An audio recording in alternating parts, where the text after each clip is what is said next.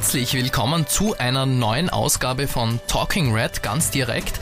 Ich bin Manuel Windholz und ich freue mich wirklich sehr, euch heute zur bereits letzten Folge dieser Reihe zur Direktwahl begrüßen zu dürfen.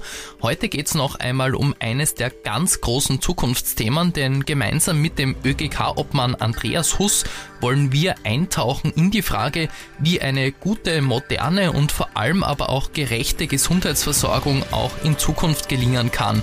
Danke für euer Interesse, los geht's und viel Spaß mit dieser Folge.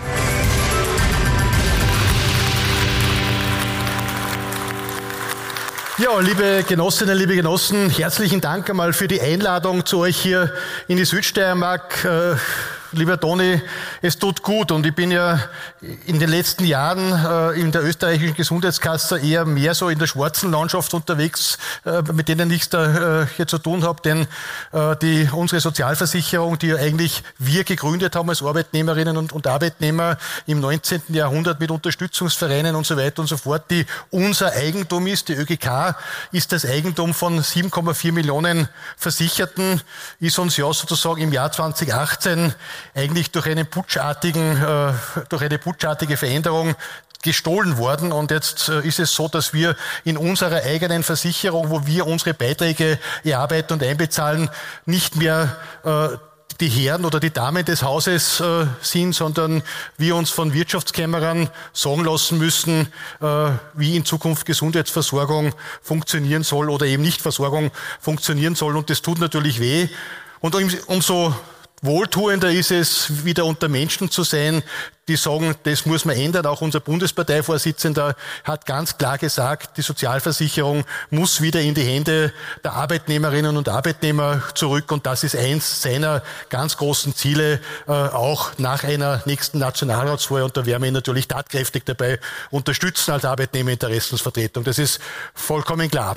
Mir ist allerdings äh, wichtig, heute ein bisschen über die Inhalte einer guten, einer modernen und einer gerechten, und ich gratuliere euch auch zu dem Motto äh, Gesundheitsversorgung zu sprechen, denn Österreich hatte einmal ein international vorbildliches Gesundheitssystem. Wir waren immer stolz, dass wir, dass wir gesagt haben, wir haben das weltbeste Gesundheitssystem und wir waren vor zehn Jahren äh, auch in den internationalen Rankings immer sozusagen äh, von allen Staaten, die es auf dieser Welt gibt, immer zumindest unter den ersten zehn, manchmal sogar unter den ersten fünf der besten Gesundheitsversorgungsländer auf der ganzen Welt und da waren wir stolz. Mittlerweile fallen wir Jahr für Jahr in diesem Ranking weiter zurück, weil der, der, der, der niederschwellige Zugang zum Gesundheitssystem leider immer schlechter wird und weil die Menschen das Gefühl haben, wenn es nicht zusätzlich zu Steuern und Beiträgen privat noch viel dazu zahlst, dann kriegst du sozusagen keine gescheite Versorgung mehr oder dann musst du zumindest sehr lange warten auf diese Versorgung. Und das ist äh, eines der Probleme, dass wir momentan im Gesundheitssystem äh, haben. Ich habe hier kurz einige Punkte zusammengeschrieben, äh, dass man es nicht geschafft haben in Österreich äh, von einer sehr überdimensionierten Spitalsversorgung und ich will keine Spitäler zusperren, keine Angst, ja, sondern wir müssen die Spitäler wieder zu dem machen, was sie sein sollen, zu Anlaufstellen für Menschen, die schwere gesundheitliche Probleme haben, die stationär aufgenommen werden müssen, die operiert werden müssen, die wirklich eine stationäre Versorgung brauchen und da mit einem entsprechend hohen Niveau, ja, das muss uns wieder gelingen. Und alle, die kein Spital brauchen, weil keiner von uns liegt gern und absichtlich in einem Spital, die brauchen eine gescheite Versorgung beim Hausarzt, die brauchen eine gescheite niedergelassene äh, Versorgung, wie wir das nennen. Und wir müssen die Spitäler wirklich freischaufeln, freispielen für die wirklich schweren Erkrankungen, da soll, soll genug äh, Ressource da sein, da soll genug Geld da sein, da soll auch genug Personal dazu da sein und alles andere, was kein Spital braucht, und das sind halt 95 Prozent in der Gesundheitsversorgung, braucht eine gescheite, niedergelassene Versorgung. Und das ist das Problem in Österreich, dass wir hier eine Disbalance geschaffen haben, dass viele Menschen aufgrund einer schlechter werdenden, niedergelassenen Versorgung immer mehr in die Spitalsambulanzen äh, müssen, weil halt um drei Nachmittag, wenn ich irgendwas brauche, halt der Hausarzt nicht mehr da ist oder auch der Facharzt nicht mehr da ist, weil der oft nur am Vormittag da ist. Und aus dem Grund muss ich in die Spitalsambulanz. Was wir brauchen, wir brauchen eine niedergelassene Versorgung, die von sieben in der Früh bis sieben auf die Nacht da ist, die am, am Samstagvormittag äh, noch da ist und das schafft einfach der Einzelarzt nicht mehr. Das geht nur mehr in größeren Zentren. Ihr seid in der Steiermark eh eines der vorbildlichen Bundesländer, was die Primärversorgungszentren betrifft. Das ist die Versorgung der Zukunft. Die Einzelarztpraxis werden wir, werden wir vielleicht in ein paar Seitentäler und in, in ein paar abgelegenen Regionen noch brauchen. Aber die Zukunft der niedergelassenen Versorgung liegt in Zentren, liegt in Primärversorgungszentren für Allgemeinmedizin, für Kinder, auch für Frauenärzte und von multidisziplinären äh, Versorgungszentren, wie wir das zum Beispiel auch in der Steiermark, in Graz als ÖGK haben. Wer in der ÖGK in Graz hinkommt, sieht, da gibt es sozusagen ein großes Gesundheitszentrum mit allen Fächern, mit Radiologie und mit Arzt und so weiter und so fort, äh, wirklich mit allen Fächern und solche Zentren braucht man mehr, auch in den Bezirkshauptstädten, um hier eine gute Versorgung äh, zumindest über den ganzen Tag und über die ganze Woche auch zur Verfügung äh, zu stellen. Und da war jetzt auch im Finanzausgleich einiges notwendig zu tun.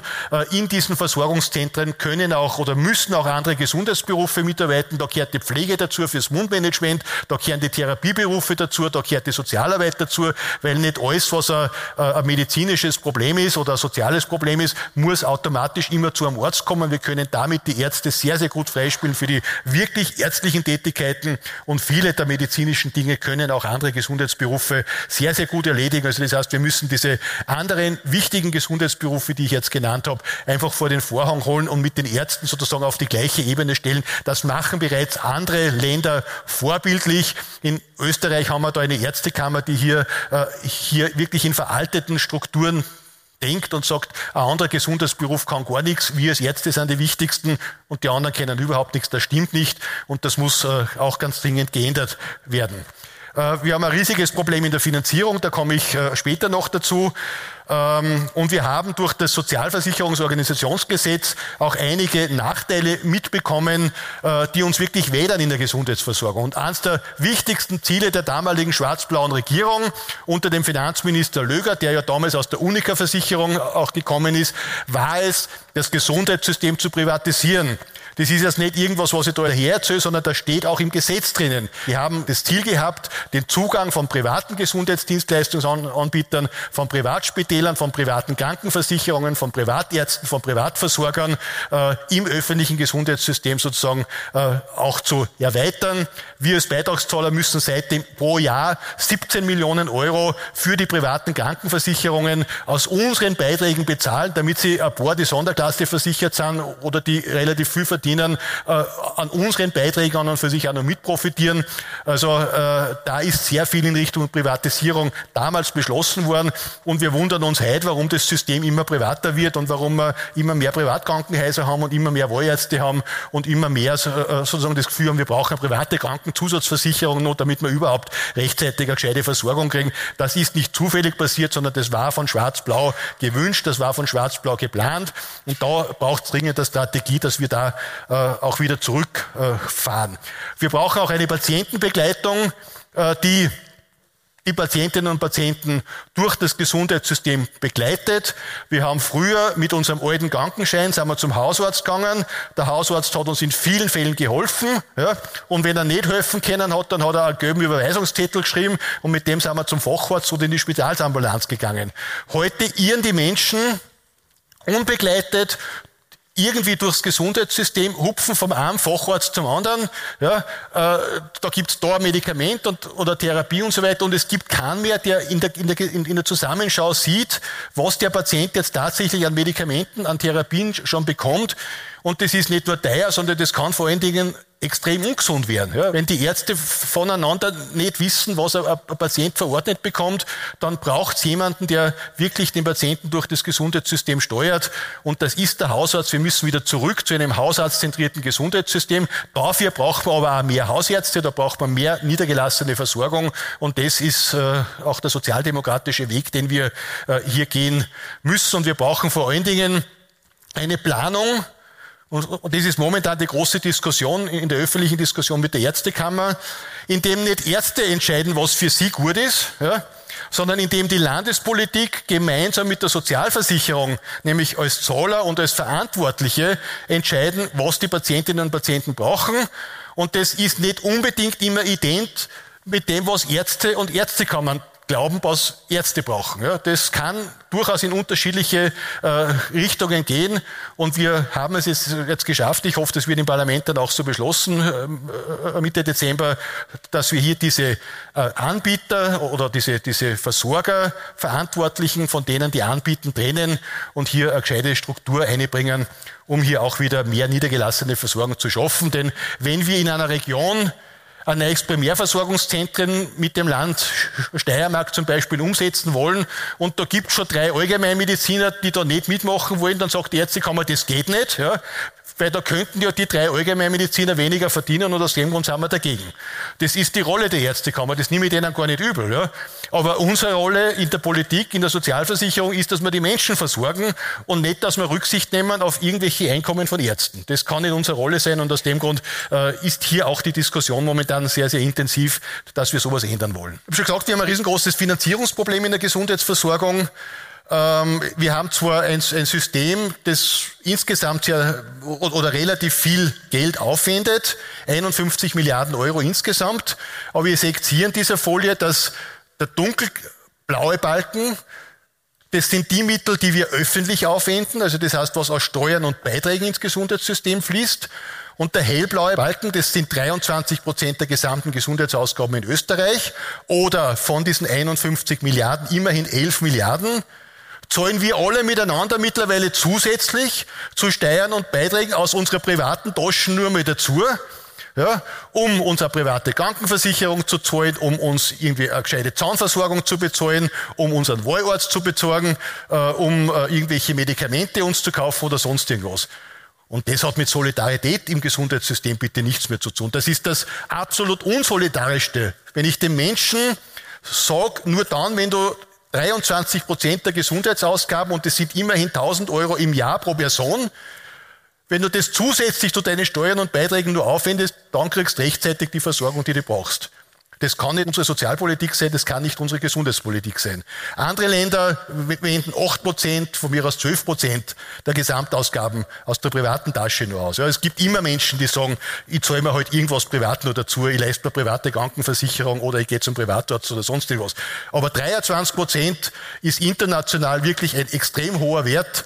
Und das hat mit einer solidarischen Gesundheitsversorgung nichts mehr zu tun, weil Solidarität heißt für mich, dass die Reichen für die Armen da sind, dass die Jungen für die Alten da sind und dass die Gesunden für die Kranken da sind. Ja, und dass jeder den gleichen Zugang äh, zu einer Gesundheitsversorgung hat, unabhängig, ob er gesund, ob er alt ist, ob er reich ist oder sonst irgendwas. Äh, diese Kostenstruktur, diese Finanzierungsstruktur ist unsolidarisch und die gehört dringend geändert. Das ist mir ein ganz wichtiger Punkt. Man sieht es hier äh, noch besser, wenn man nämlich diese privaten Zuzahlungen äh, absieht, dann sind wir äh, mit unserer Finanzierung im Gesundheitssystem nicht einmal mehr richtig im Mittelfeld. Also ihr seht da gibt's Länder äh, wie Estland, wie Zypern, äh, wie die Slowakei, wie Rumänien und so weiter, die insgesamt anteilsmäßig wesentlich mehr aus öffentlichen Mitteln, aus Steuern und aus Beiträgen aufwenden, äh, wie das österreichische Gesundheitssystem.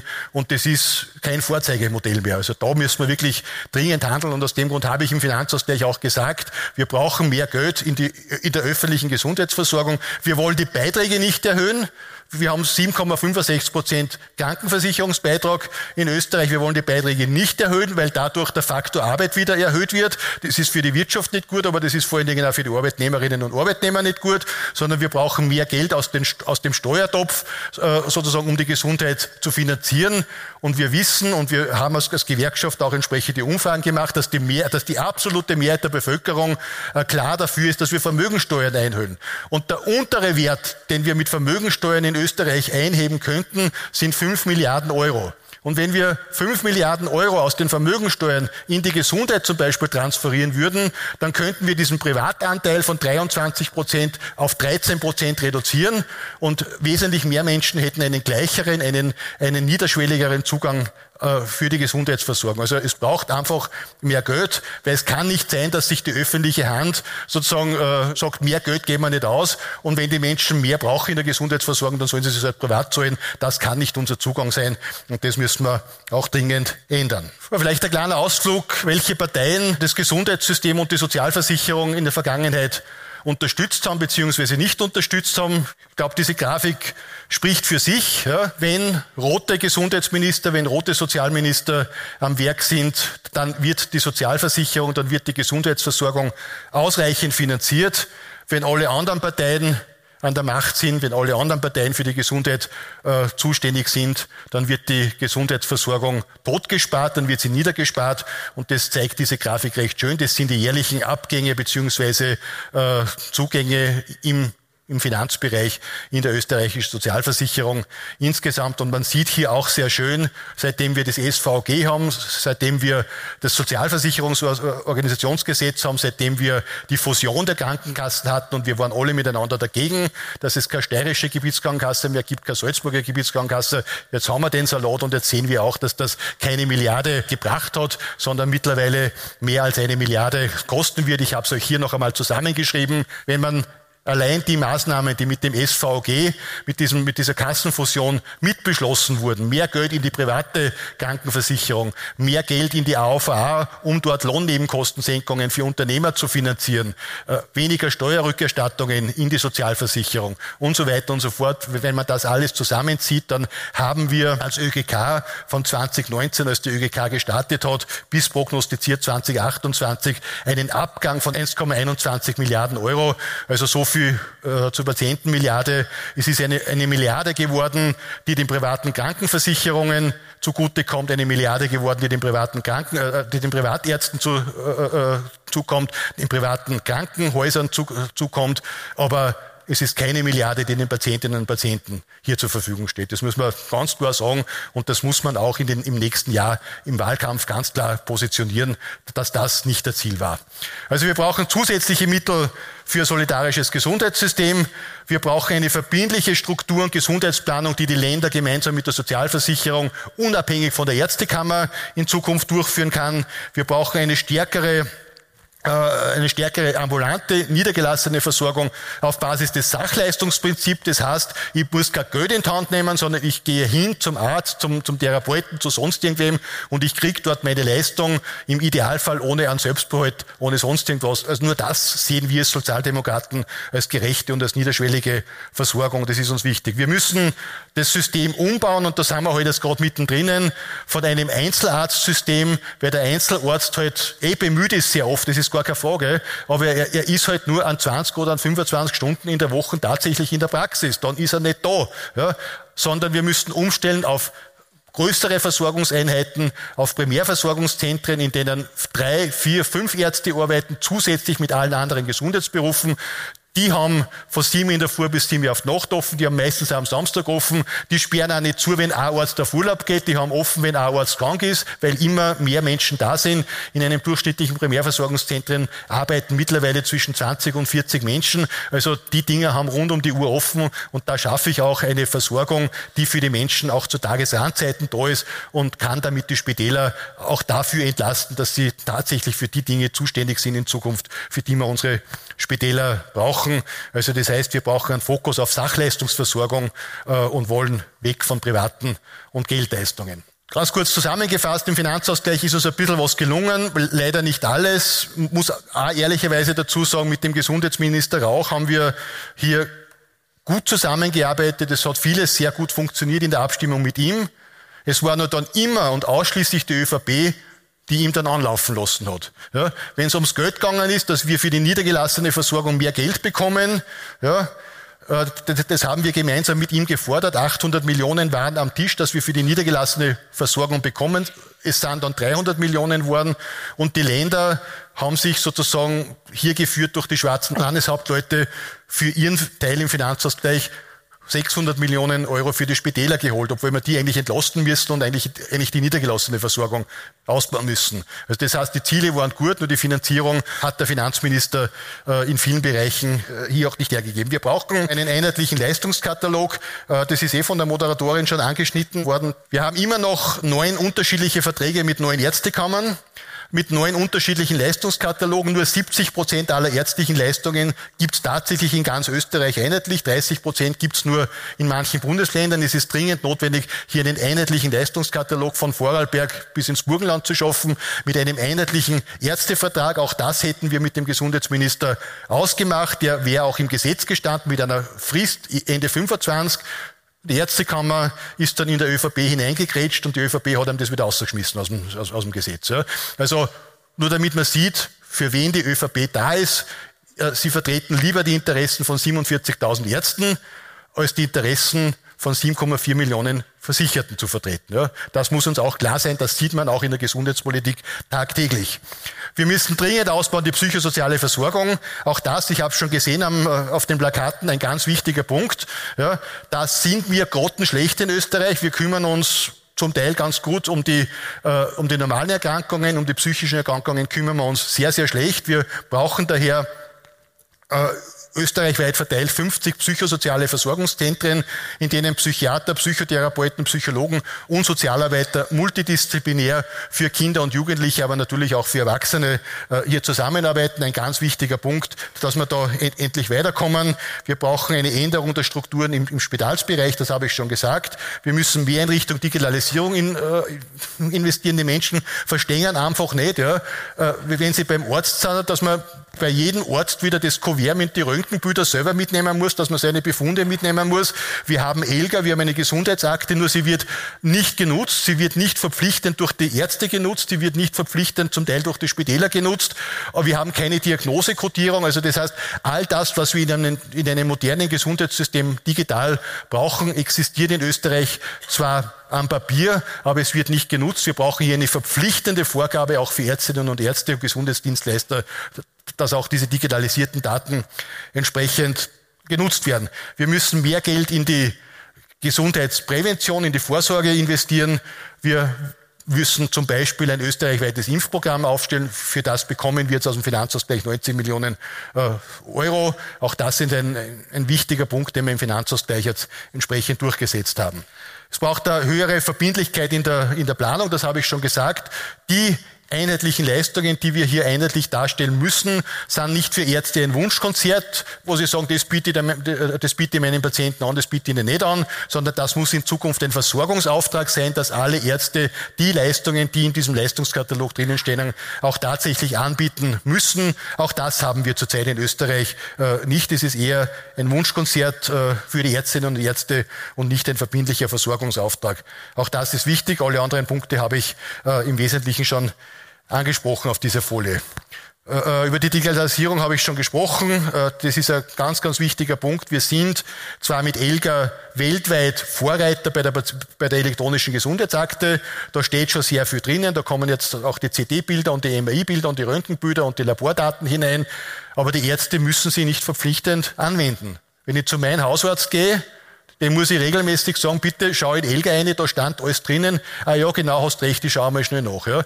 Also das ist eine freiwillige Geschichte. Wenn es einer macht, dann macht das. Wenn das nicht macht, macht das nicht. Das kann es nicht sein am Gesundheitssystem, wo wir durch viel Geld elektronische Gesundheitsakten, elektronische Gesundheitsdaten zur Verfügung stellen und es ist den Gesundheitsdienstleistern, Anbietern dann freiwillig überlassen, ob sie sich das für einen Patienten anschauen oder nicht. Also das muss ein verpflichtender Auftrag werden. Äh, auch das ist ein wichtiger Punkt, den wir jetzt zurzeit äh, auch diskutieren. Das Thema Wahlärzte ist mir ein besonders wichtiges Thema.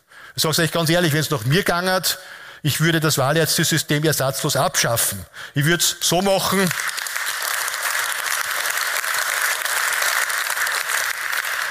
Ich würde so machen, wie das die Deutschen machen. In Deutschland hat jeder Arzt einen Anspruch auf einen Kassenvertrag. Ja, da kann jeder Arzt sagen, ich will einen Kassenvertrag, das muss man regional natürlich gut aufteilen und auch Fächern und so weiter, das ist eh klar. Äh, die können nicht alle in Berlin oder in München sein, sondern die müssen da äh, entsprechend in die, in die Regionen hinaus. Jeder Arzt hat einen Anspruch auf einen Kassenvertrag. Der, der kann will, ist Privatarzt und hat mit dem öffentlichen Gesundheitssystem nichts zu tun. Da gibt's keine Kostenerstattung, da gibt's kein, äh, äh, äh, da gibt's kein Krankschreiben, da gibt's kein Rezepturrecht und so weiter. Und ein reiner Privatarzt, der tut sich relativ schwer, weil die sozusagen der Markt für reine Privatärzte wirklich nur denen vorenthalten ist, die äh, recht viel Geld verdienen. Alle anderen Ärzte sind in Deutschland im öffentlichen Gesundheitssystem und verdienen da auch relativ gut. Äh, zum Thema Einkommen. Ein Allgemeinmediziner in Österreich, weil mir immer hört, die verdienen zu wenig, deswegen gehen sie nicht in die Kassenpraxis. Äh, das IHS hat jetzt zum zweiten Mal die Ärzteeinkommen ausgewertet, ja, in Österreich.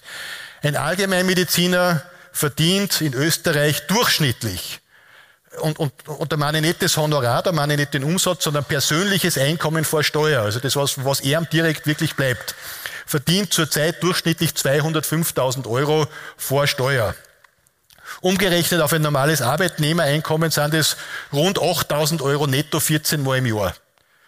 Das ist jetzt, da wirst du nicht stinkreich damit, aber es ist durchaus ein schönes, ein bequemes Einkommen, von dem man, glaube ich, sehr, sehr gut auch leben kann. Die, äh, die Kassenärzte sind auch die akademischen Berufe, die unter allen freiberuflichen Berufen am allermeisten verdienen. Auch das hat der Rechnungshof schon festgestellt. Ja. Also diese mehr, dass die Ärzte zu wenig verdienen, äh, das kann man glauben, es ist nur ein Blödsinn. Ja. Und das geht von den Allgemeinmedizinern hinauf zu den Laborärzten, die am allermeisten verdienen. Die verdienen nämlich mittlerweile rund 800.000 Euro an persönlichem Einkommen vor Steuer und Jahr bisschen drunter kommen dann die Radiologen und so weiter.